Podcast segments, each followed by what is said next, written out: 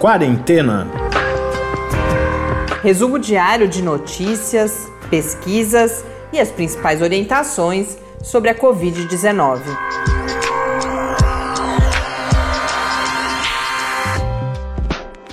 Quarentena, dia 52. Olá, boa noite, sejam todos muito bem-vindos a este nosso 52 encontro aqui no Quarentena. Eu sou Mariana Petson. Eu sou Tarso Fabrício. Encontro que a cada dia começa com notícias mais graves aqui para o Brasil. O país hoje se tornou o sexto em todo o mundo com maior número de mortes por Covid-19. Foi um acréscimo de 615 mortes nas últimas 24 horas, chegando a 8.536 mortes no total. O número de casos é de 125.218. Nesse cenário, o ministro Nelson Teich deu declarações hoje em uma entrevista coletiva, sinalizando na direção de recomendação de lockdown para cidades com transmissão mais grave, mas falando também em flexibilização. E esse é o discurso também do governo do estado de São Paulo, lembrando que é, já há quase duas semanas o governador João Dória tinha falado em possibilidade de flexibilização a partir do dia 11 de maio, que é a próxima segunda-feira, e hoje o secretário de Saúde falou na divisão do estado em zonas, então zona vermelha, amarela e verde. Vermelha seriam aquelas em que a transmissão está num ritmo mais acelerado e também considerando os indicadores dos sistemas de saúde. Essas, então, nessas, todas as restrições seriam mantidas. E ele já fala, por exemplo, que a própria cidade de São Paulo, Campinas e a Baixada Santista, sem dúvida nenhuma, seriam cidades na zona vermelha. Algumas outras na zona amarela, e na notícia que eu vi falava que provavelmente ninguém estará na zona verde. Ou seja, as informações continuam bastante desencontradas, né? A gente já, uh, não só nós falamos aqui, mas vários especialistas têm falado que a transparência, não só especialistas, também a Organização Mundial da Saúde, de que a transparência e uh, uma firmeza nas informações para a população são fundamentais para o sucesso no combate à Covid-19. Mas quando você tem, num cenário como hoje, né, neste momento que estamos aqui na pandemia, claramente ainda de crescimento da pandemia aqui no Brasil, o número de mortes se elevando agora numa taxa mais uh, acelerada. E enquanto isso, você tem o ministro da Saúde falando que deve recomendar lockdown, mas também em flexibilização, o governo do estado uh, também dizendo isso, e mesmo que essas medidas não venham a se concretizar, e tudo indica que não vão se concretizar na semana que vem, devido aos indicadores que a gente ainda tem, e inclusive as taxas de distanciamento, o próprio discurso é um problema. A gente deve amanhã, é, ou eu conversei com ela hoje, mas a gente deve veicular a entrevista amanhã com a professora Lorena Barberia, que é da USP, do Departamento de Ciência Política, está envolvida naquela rede de pesquisa solidária que a gente conversou recentemente também com o sociólogo Ian Prats, e eles, por exemplo, é, realizaram um estudo que mostra justamente que a falta de coordenação entre os níveis federal e estadual aqui no Brasil tem dificultado ou resultado em menor adesão da população às políticas de distanciamento. Mas, enquanto isso, no Rio de Janeiro, hoje o Ministério Público recebeu uma orientação, um documento técnico da Fiocruz recomendando o lockdown no estado. A Fiocruz vai argumentar que existem evidências científicas que indicam que essa medida deve ser adotada no Estado e o Ministério Público encaminhou esse documento então ao governo estadual e à Prefeitura do Rio de Janeiro, que devem em 24 horas apresentar uma resposta. Lembrando que no Brasil a gente já tem São Luís, Belém do Pará e, eh, na verdade, São Luís já está em lockdown e Belém e Fortaleza devem adotar as medidas, já estão anunciadas né, essas medidas para os próximos dias. É importante. É, só, só uma informação: embora São Luís já esteja com o lockdown decretado, hoje existiam vários pontos de aglomeração na cidade, o que deve levar a adoção de medidas ainda mais drásticas. Era justamente isso que eu ia falar, que o conceito de lockdown ele não é absoluto também. Uhum. Né? Você pode. É, esse documento da Fiocruz fala sobre isso, inclusive. Que, uh, ou a matéria sobre o documento fala sobre isso, que os diferentes governos podem adotar diferentes medidas de lockdown e também diferentes medidas de fiscalização e de punição. O que o lockdown significa é você restringir ainda mais a circulação de pessoas. Agora, qual vai ser a, a eficácia e os indicadores dessa medida é uma outra história. Há, há um tempo a gente falava um pouco dessas estratégias de comunicação que estavam sendo usadas para não assustar muito, para não gerar pânico, para as coisas serem feitas mais vagarosamente, com mais calma, mais cuidado. Mas chega agora num momento que não dá mais para usar essa estratégia, né? É, claramente os números estão mostrando que daqui a pouco São Paulo vai ter lockdown, assim como outras regiões. Então seria, eu acho que mais prudente já alertar em relação a isso, para que todo mundo se prepare com mais calma, com mais tranquilidade também, para não acontecer o que aconteceu, por exemplo, em São Luís, que na véspera do lockdown a cidade estava um caos, né? Todo mundo indo no banco, indo fazer compra desesperado. Então, eu acho que está na hora de repensar essas estratégias de comunicação é, do poder público. É, eu tenho pensado muito sobre isso. A gente que é profissional de comunicação e acho que todo, todo mundo, acho que tanto uh, o Tais fala de uma coisa específica, que é a comunicação do poder público com a população, mas nós, profissionais de comunicação também, eu acho que a gente tem muito a avançar. É claro que um pouco dá para fazer no calor da hora, mas eh, eu acho que a pandemia mostrou que também na área de comunicação há um grande despreparo, há muito conhecimento que precisa ser produzido para lidar com situações como essas. É claro que existe algum conhecimento, né? Você tem pessoas que trabalham especificamente com comunicação de risco, mas estou falando de um padrão mais disseminado e de profissionais melhor preparados, inclusive, para tudo isso. Uh, a gente falou também, outro assunto que tem sido recorrente aqui é o estado de Santa Catarina, e agora a gente tem dados de um estudo, é isso, Tarso? Os casos de Covid-19 eles triplicaram em Santa Catarina após a reabertura do comércio, que a gente tinha até falado, né? Que Santa Catarina estava preocupante. Era o a gente próximo estado preocupante, né? Citou um pouco alguns fatos que aconteceram por lá. E essa pesquisa foi de quatro universidades e aponta que os casos no estado já podem estar fora de controle. Já para o governo, esse aumento no número está relacionado apenas à ampliação do número de testes. Bom, um outro aspecto que já há alguns dias a gente não fala aqui, mas as pessoas devem estar acompanhando, são as dificuldades que a população tem encontrado no acesso ao auxílio emergencial. Então a gente tem relatos de filas, a própria aglomeração gerada pela necessidade de ir até as agências da Caixa Econômica mas a gente tem um exemplo na direção contrária que vem de Goiás. É, a prefeitura de Tumbiara instalou tendas para proteger as pessoas que esperam né, nas filas para sacar o auxílio emergencial.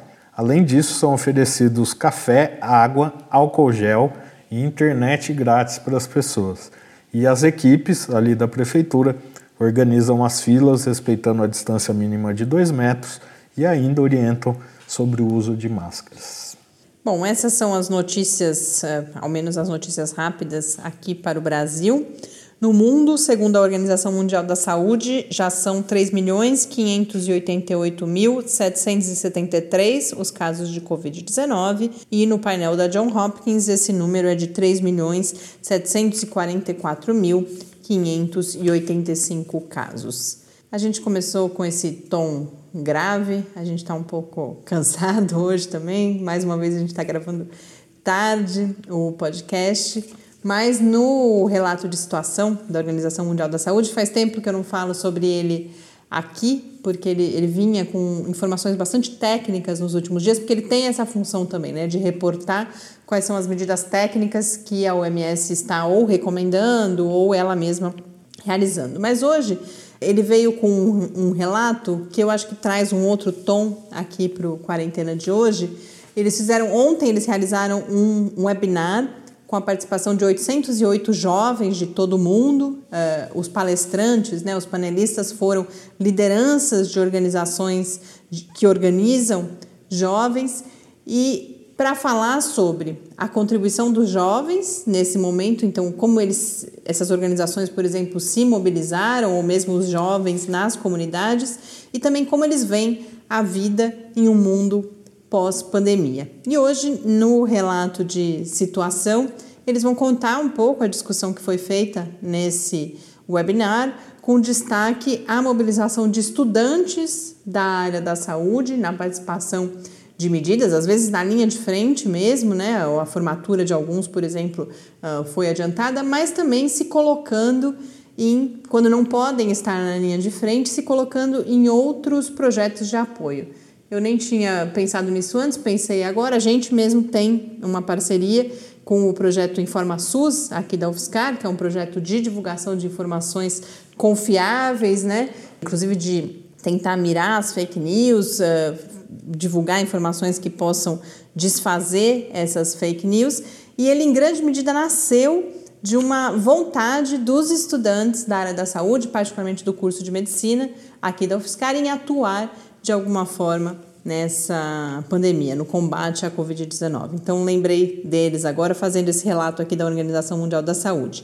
Também a organização para, por exemplo, propor soluções tecnológicas para a comunidade. Então, os aplicativos que têm sido importantes na solução de vários problemas importantes. E a Organização Mundial da Saúde, eh, ela mesma nesse, nesse relato, vai destacar a grande habilidade, a capacidade dos jovens como o que eles chamam de networkers, né? Então, de organização, de articulação de redes e também como amplificadores de informação particularmente em redes sociais, em outros meios aí digitais. E a OMS mesmo relata que tem colaboração com esses grupos de jovens justamente para conseguir fazer com, a, com que a, a informação circule com maior eficácia, com mais rapidez. E o que eu acho que me trouxe mais um sentimento um pouco de, de esperança foi que o relato diz que a tônica da conversa entre esses jovens é a expectativa de que a geração deles seja, ou que a geração que emerja né,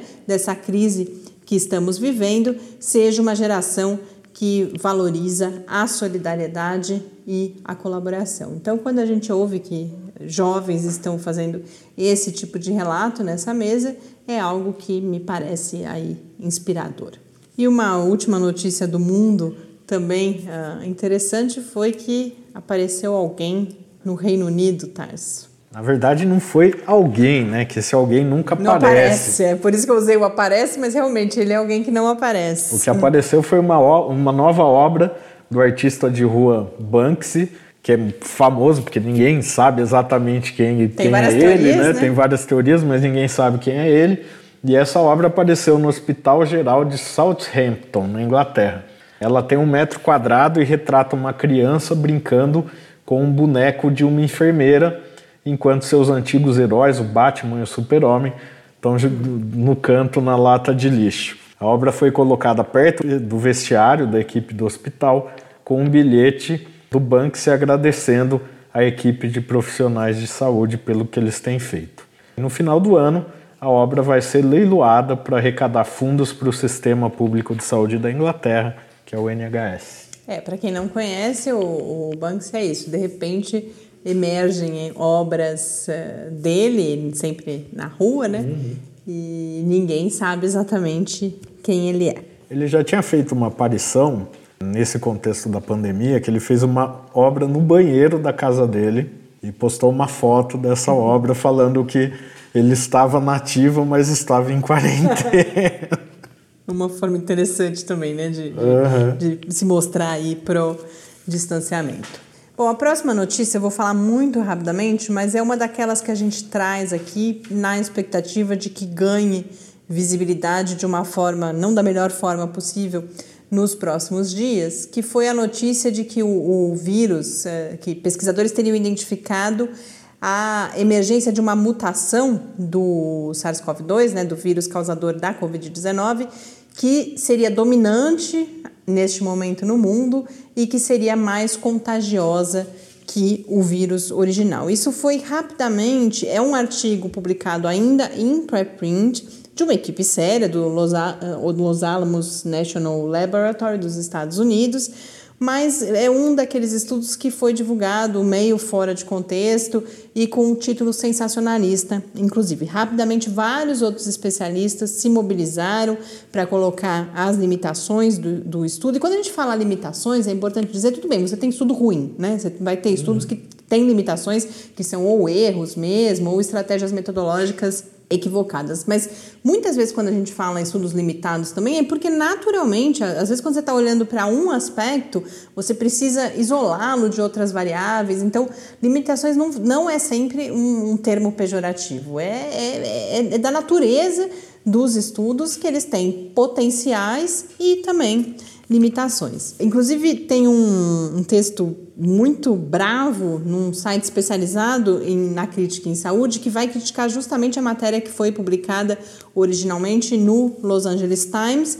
Por quê? Porque a fonte é um pré-print e não se questiona isso, né? ou não, não, não se dá essa informação claramente, e porque, por exemplo, as citações que são usadas são da página de Facebook de um dos pesquisadores. Então, é, nessa, no site que, que vai criticar essa matéria, vai falar que os standards aí de jornalismo, né, o padrão de qualidade, foi bastante baixado para a produção dessa matéria, que tem um título, inclusive, acho que esse é, é o principal, a principal crítica, um título sensacionalista, que vai dar como definitivo isso, olha, tem um vírus mutante que está dominando o mundo inteiro, quando isso é uma hipótese, e como eu disse, várias outras matérias depois foram produzidas, eu vou compartilhar lá no Quarentena News a da BBC, que vai justamente relativizar isso e vai falar, por exemplo, que de fato a identificação de, de que uma mutação em particular está se tornando dominante, mas que não se sabe o que isso significa, quais seriam as consequências e retomar algo que a gente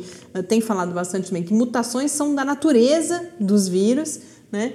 E que não necessariamente, ou na maior parte das vezes, inclusive, não significa que ele esteja se tornando, por exemplo, mais perigoso, mais letal. Pelo contrário, na maior parte das vezes significa que ele está se tornando menos. Uh, menos. Mas a gente vai ver daqui a pouco uma outra notícia que eu trouxe aqui da Nature, que pode ser, também isso também parece que não é o que está acontecendo com o SARS-CoV-2. Então, não quis deixar de falar, porque talvez isso as pessoas topem com essa manchete por aí. Ela realmente parece uma, uma coisa horrorosa se você não vai ler nas entrelinhas.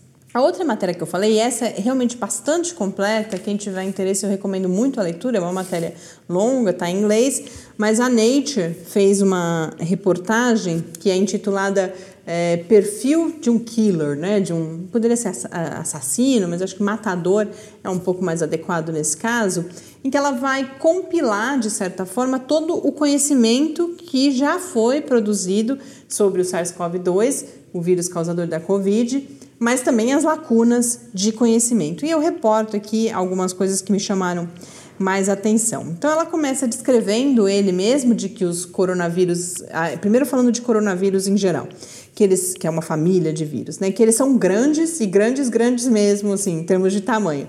Eles têm um diâmetro de cerca de 125 nanômetros, o que é muito pequeno, mas é considerado grande para esse universo dos vírus. E eles têm também o maior genoma entre todos os vírus que usam RNA para se replicarem, que são os vírus que, em geral, têm causado essas novas doenças, né, as doenças emergentes.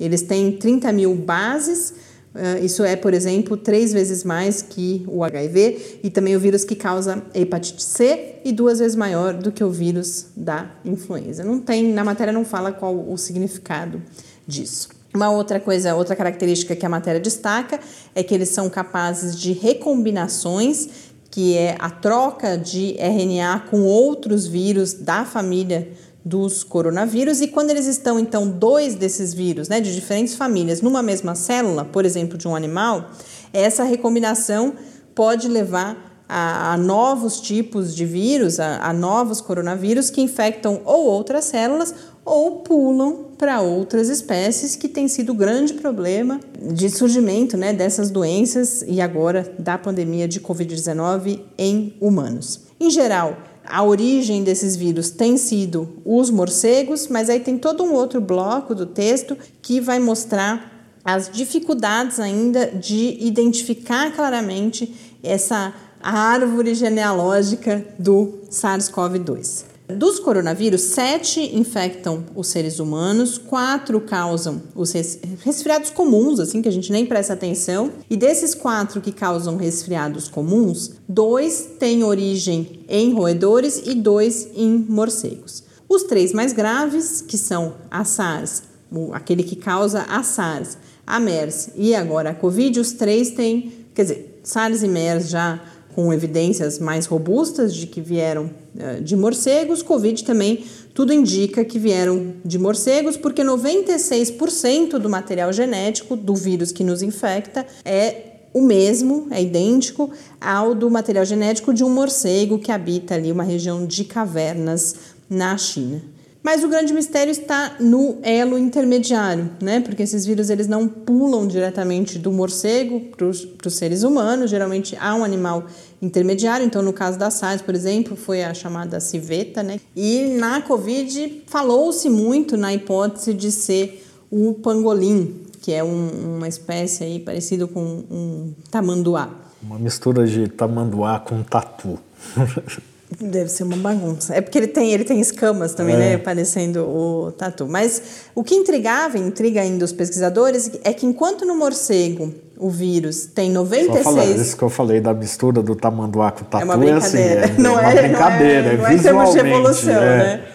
Uh, é, enquanto ele tem similaridade de 96% com o material genético do vírus que foi encontrado nos morcegos, é só 90% com o do pangolim. Então começa a falar, não, mas não deve ser o pangolim, então, porque se é um vírus a mesma família. Mas aí a Nature vai dizer que já existem dois estudos, pelo menos, que ainda estão em preprint, que meio que podem estar matando essa charada, porque eles vão dizer que o SARS-CoV-2 ele teria se separado desse vírus do pangolim há 140 anos e só há 40, 70 anos desse do morcego, porque tem uma questão aí estrutural que a tal da proteína spike do morcego e na gente é muito parecida, mas no pangolim é diferente. Então tudo isso causava aí intrigava os pesquisadores e uma explicação, né, o que pode ajudar a construir a árvore, está nesses diferentes momentos de separação. Mas isso traz uma notícia preocupante, que eles concluem que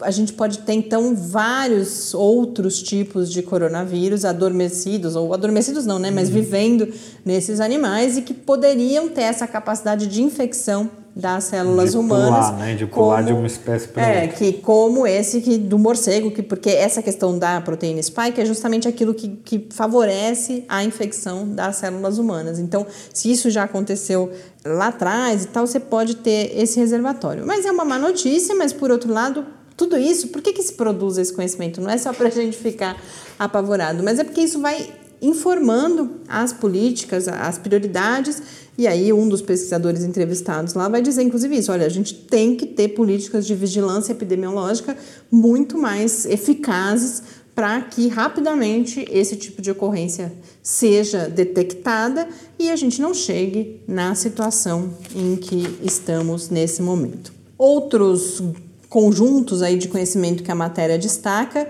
são como e onde o vírus ataca no nosso corpo e aí isso também vai explicar por que, que o SARS-CoV-2 virou esse problema tão grande, enquanto os vírus que causam, os coronavírus que causam o resfriado comum, é, eles é, atacam principalmente a parte mais alta do nosso trato respiratório, portanto, aqui o nariz, né, região mais é, é próxima ao nariz.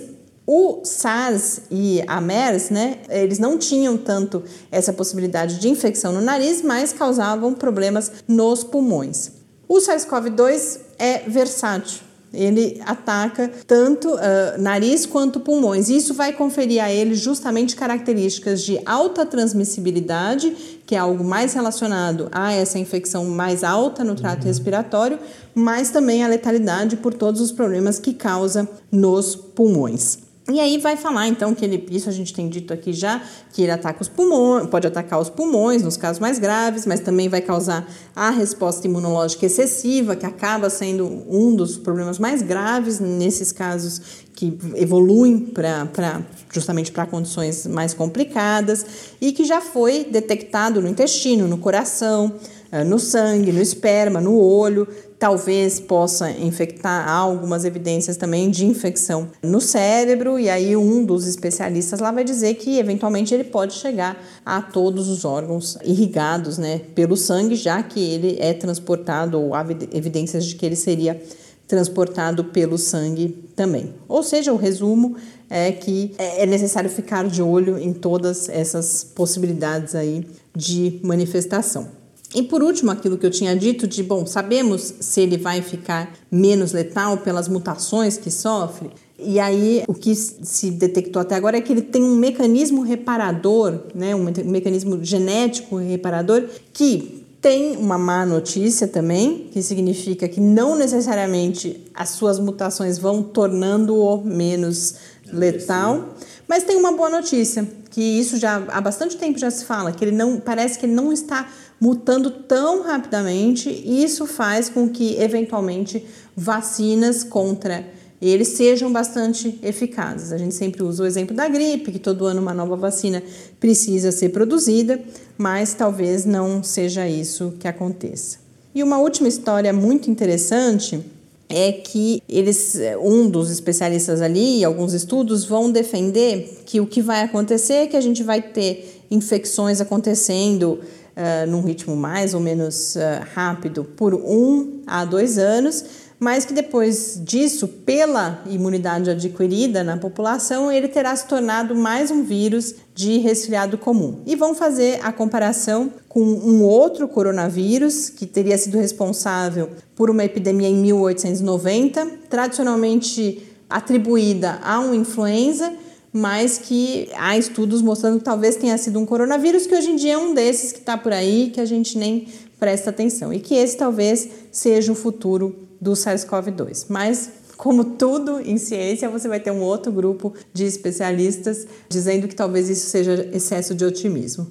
Por mais que no meu relato aqui, no texto também a gente vai vendo, ah, pode ser isso, pode ser aquilo, pode ser isso, pode ser aquilo, eu particularmente fico com um sentimento de um pouco de conforto ao ler uma matéria como essa, que vai mostrando tanto que se sabe sobre um vírus que surgiu somente há cerca de quatro meses agora, porque é isso, tudo bem, há muito que se descobrir ainda, há muitos problemas sem solução, mas, por outro lado, em apenas quatro meses, há todo um corpo de conhecimento produzido que favorece, mesmo que ele tenha, por exemplo, essas piores características de transmissibilidade, de letalidade, que tudo isso se confirme, mas se favorece também a chegada, em algum momento, a um tratamento mais adequado, uma vacina. a vacina e também a políticas públicas informadas, mesmo de controle e mitigação, enquanto não temos o tratamento e a vacina. Então, não quero deixar de forma nenhuma aqui pelo menos não foi esse o meu sentimento ao final da leitura de puxa vida, e agora estamos perdidos.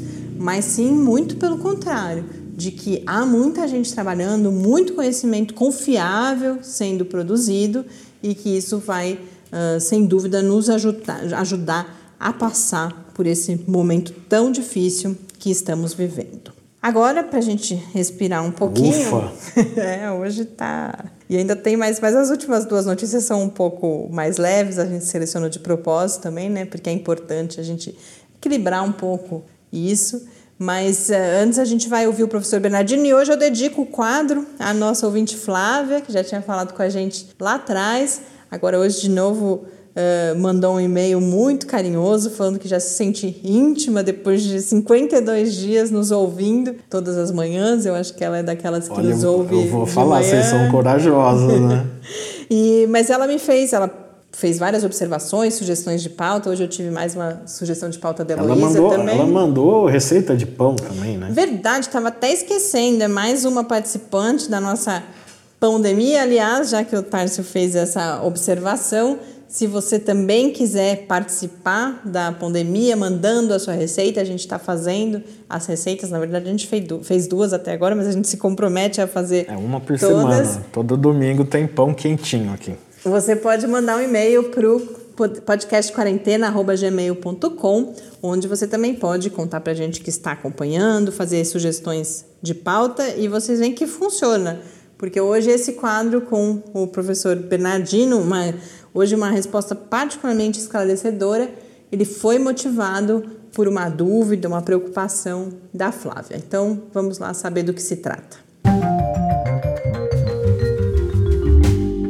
Perguntas e respostas sobre a Covid-19.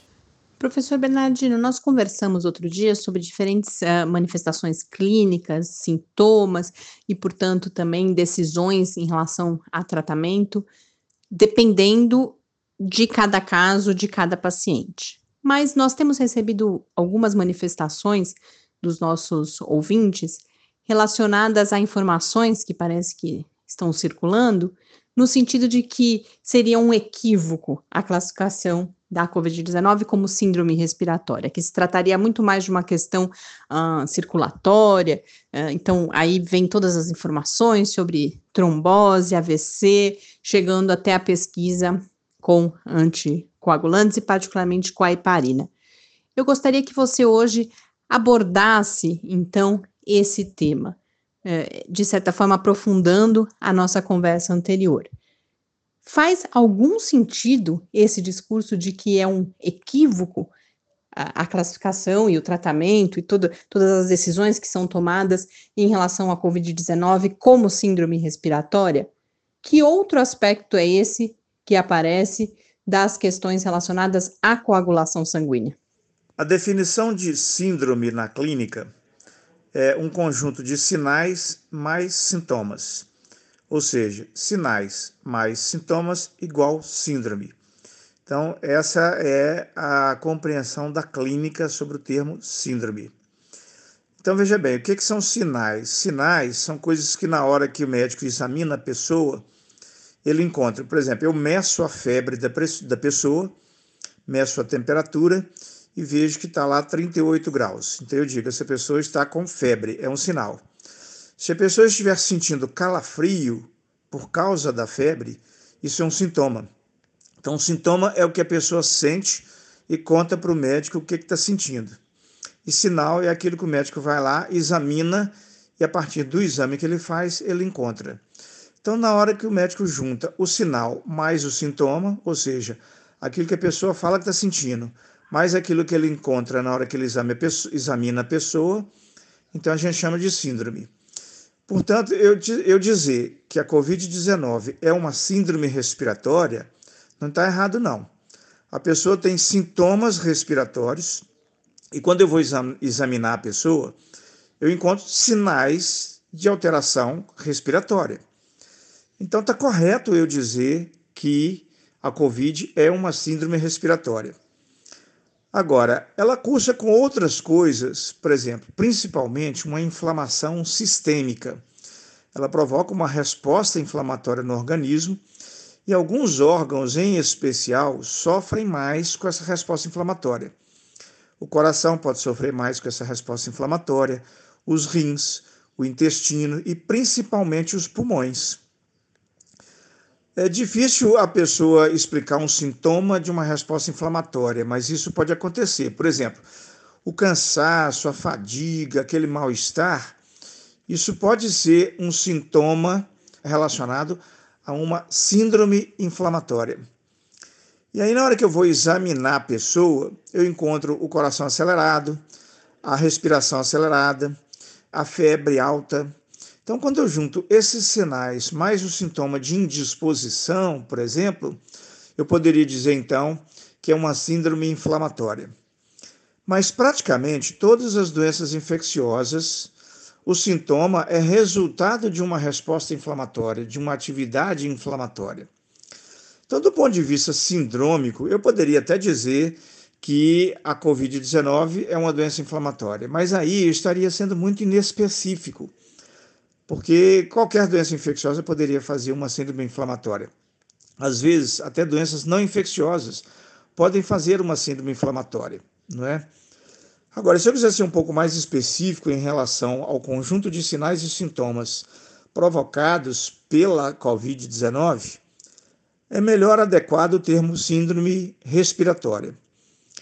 Agora, essa síndrome inflamatória, ela pode causar várias coisas ela pode causar dificuldade de captação do oxigênio, dificuldade de aproveitamento do oxigênio captado, problemas de queda de pressão arterial, pode favorecer o desenvolvimento de arritmias cardíacas, inclusive distúrbios da coagulação. Então, o que, que acontece? Essa síndrome respiratória chamada Covid-19, que é causada pelo novo coronavírus, ela desencadeia um, um, tipo de resposta inflamatória no organismo que pode ser caracterizada por uma série de alterações, inclusive distúrbios de coagulação sanguínea. Então, durante o tratamento da Covid-19, eu procuro identificar quais são os problemas inflamatórios que essa pessoa está tendo e tratar esses problemas inflamatórios. Então, esses problemas inflamatórios podem se manifestar de maneira diferente entre as pessoas. Então, tem pessoas que o problema inflamatório faz uma dificuldade muito grave de captação de oxigênio e essa pessoa tem que ir para ventilação mecânica. Em outras pessoas, pode ser que ele cause algum distúrbio circulatório e aí eu tenho que tratar esse distúrbio circulatório. E assim por diante. Então, eu penso que é correto chamar a Covid de uma síndrome respiratória, que pode ser uma síndrome respiratória leve, que é apenas tosse, um distúrbio qualquer de, de, de coriza, por exemplo. Ao mesmo tempo, é uma síndrome inflamatória que causa mal-estar, causa febre. Ao mesmo tempo, pode ser uma síndrome respiratória aguda grave, que vai cursar com uma incapacidade muito grande do pulmão de captar oxigênio e precisar de ventilação mecânica, por exemplo. Então, é uma discussão é, viável, essa discussão que está sendo posta, mas se a gente adotar os conceitos clínicos corretos, talvez a gente não vá ter muita dúvida em definir de fato o que é a Covid. A princípio, como uma síndrome respiratória, porque ela começa com sinais e sintomas respiratórios e pode complicar, inclusive, por meio de sinais e sintomas respiratórios, mas ela não cursa sozinha ela cursa principalmente junto com uma síndrome inflamatória, que pode ser diferente a manifestação dessa síndrome inflamatória entre as pessoas, e essa diferença pode demandar algumas diferenças de abordagem terapêutica. Professor Bernardino, muito obrigada por essa explicação que me parece que nos ajuda bastante a ter mais clareza sobre uh, esse debate. Muito obrigada e até amanhã.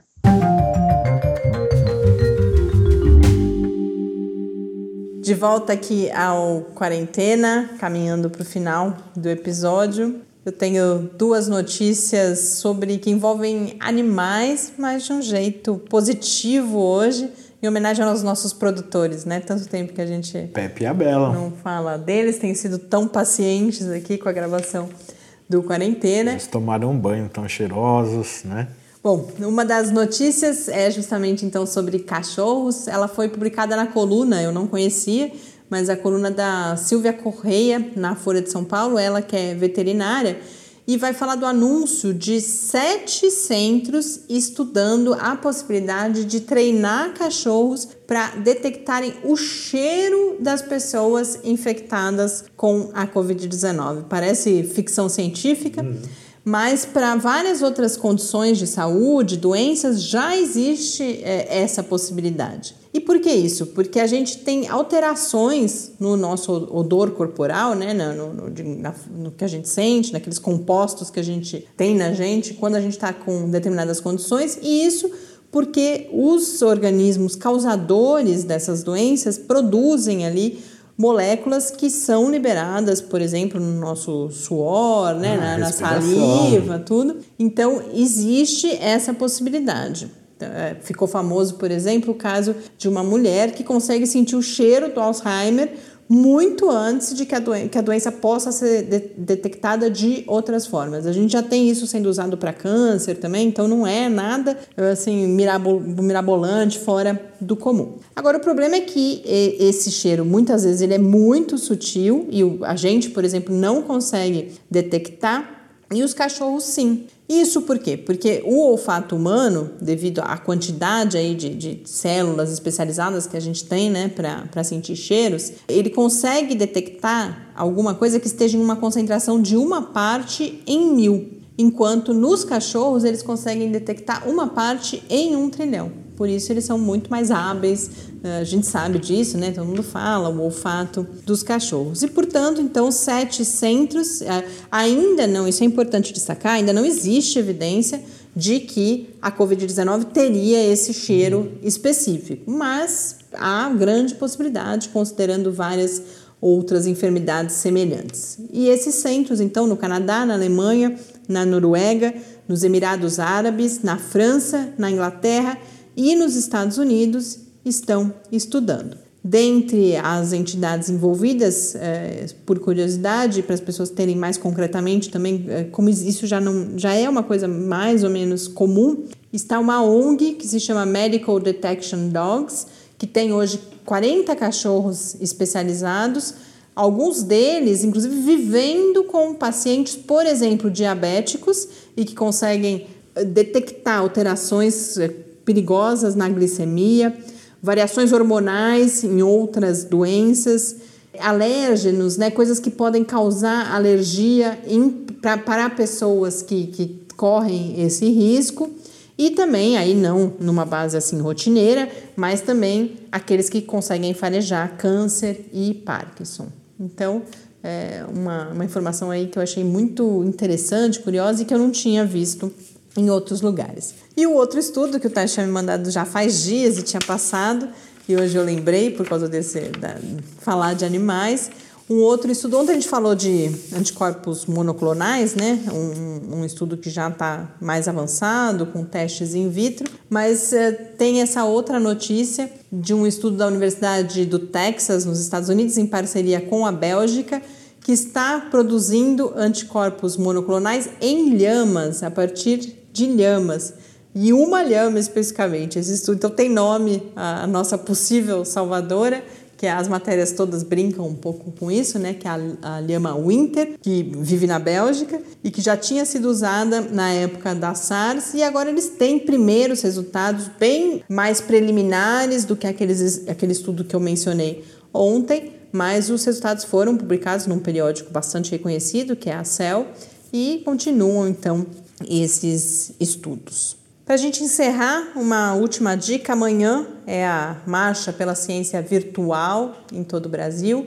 Está sendo articulada principalmente pela Sociedade Brasileira para o Progresso da Ciência, a SPPC, e com muitos, além do movimento em si, né, dessa marcha que tradicionalmente acontece nas ruas, mas agora pelas condições em que vivemos, será realizada virtualmente, então com avatares, eh, manifestos, tal. Mas além disso, hoje não param de chegar informações sobre webinars, eventos discutindo diferentes aspectos da contribuição da ciência nesse momento de pandemia. Se vocês entrarem no site da SBPC, muitos desses webinars estão lá. A gente participa de um amanhã às 7 horas da noite, webinar da Socicom sobre a divulgação científica no contexto da pandemia. As inscrições vão até às 12 horas de amanhã, então quem se interessar. 12 horas é o famoso meio-dia. Meio-dia. Eu sempre evito falar meio-dia, porque a gente erra às vezes quando fala meio-dia, mas é isso, meio-dia.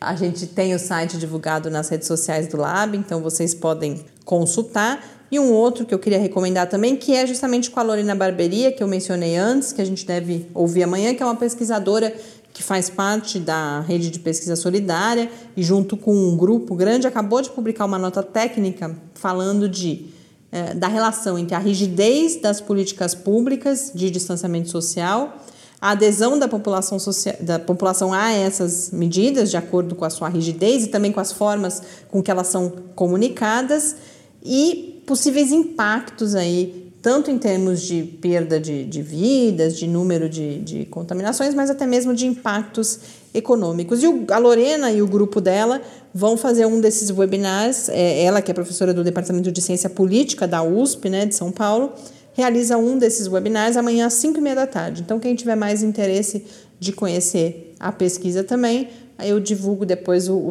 o endereço lá no Quarentena News do formulário de inscrição para esse webinar.